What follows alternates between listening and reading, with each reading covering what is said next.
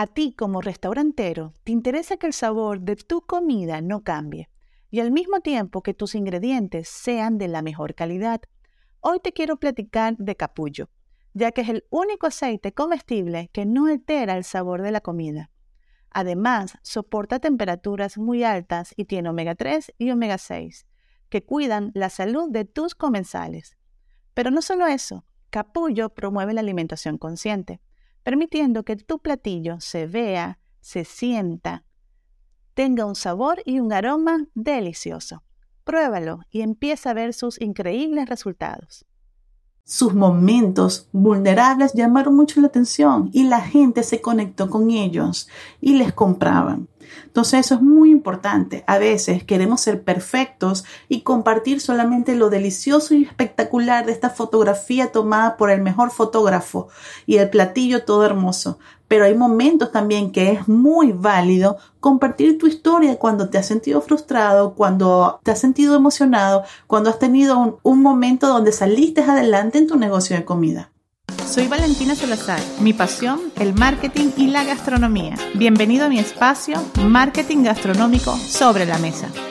La industria de restaurantes está entrando en una nueva etapa de cambios sin precedentes. Los avances de la web en el ámbito social y el aumento de uso de los dispositivos móviles han propiciado un enorme impacto en los restaurantes y negocios de comida, siendo uno de los sectores que más pueden beneficiarse de las redes sociales. Bienvenido a este nuevo episodio. ¿Cómo compartir tu historia? Tres puntos que te ayudarán para aumentar tu alcance en las redes sociales. Hay una frase que dice, la gente compra porque te conoce y te reconoce. Hazle saber que existes.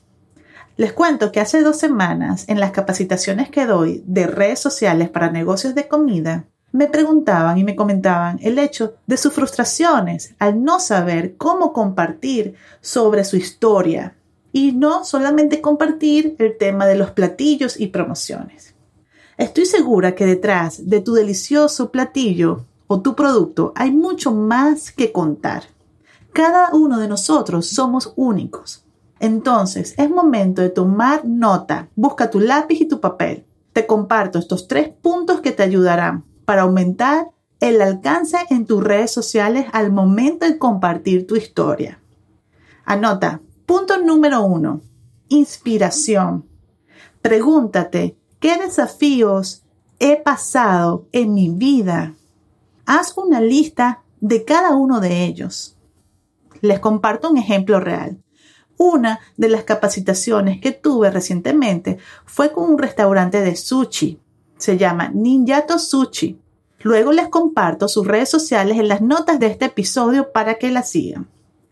Luego de tener un tiempo donde solamente ella compartía platillos y platillos, luego de tomar dos horas escuchando su historia, sus frustraciones por todo lo que había pasado, Dania, dueña del restaurante Ninjato, me platicaba cada uno de su situación y cómo inició ese restaurante. Mientras ella hablaba, yo iba tomando nota. Me impresionaba cada uno de sus desafíos y cómo había salido adelante en cada uno de ellos. Ya tenía mucho material. Mientras que ella platicaba, ya yo iba haciendo notas. Entonces, es muy importante. En el caso de ella, me comentó que ella ya había estudiado gastronomía. Le gustaba mucho el tema de la gastronomía japonesa, de los ninjas, de las personas que ella había conocido en ese mundo gastronómico, que uno de sus mentores es un chef muy reconocido en el mundo de la cocina japonesa. Hasta tenía fotos con él. Entonces yo dije, vamos a tomar un orden y vamos a anotar cada una de, esas situaciones, eh, a lo mejor muy bonitas y también a lo mejor de dificultad, para compartirlo a través de las redes sociales. En el momento que la busquen en, en Instagram, ejemplo, pueden ver en el pasado de sus fotos una foto que tiene con un chef japonés. Y esa misma foto la compartimos en su fanpage y tuvo mucho alcance. Y no solamente eso, descubrimos todas las personas que comentaban y mencionaban, wow, con razón, tu sushi es súper delicioso, somos fan de tu negocio desde hace años. La gente se conectó con ese sentir de ella, de compartir ese momento especial donde ella se tomó esa foto siendo muy jovencita con ese chef. Punto número dos, muéstrate real y vulnerable. Esto es de un mentor que siempre sigo, es un español que se llama Laín García Calvo. Me encanta estudiar la saga de este español y él, en su libro, que se llama Marketing de clase mundial, él menciona, nos unimos por nuestros problemas. Las personas van a conectar contigo por el problema y cómo saliste adelante. Ejemplo, compartir cómo saliste adelante en el 2020, en el periodo todo el año pasado del COVID.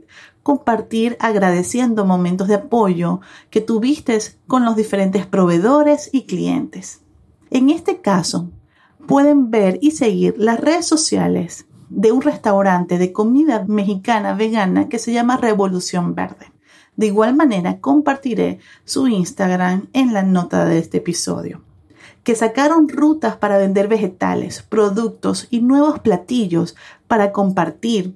Sus momentos vulnerables llamaron mucho la atención y la gente se conectó con ellos y les compraban.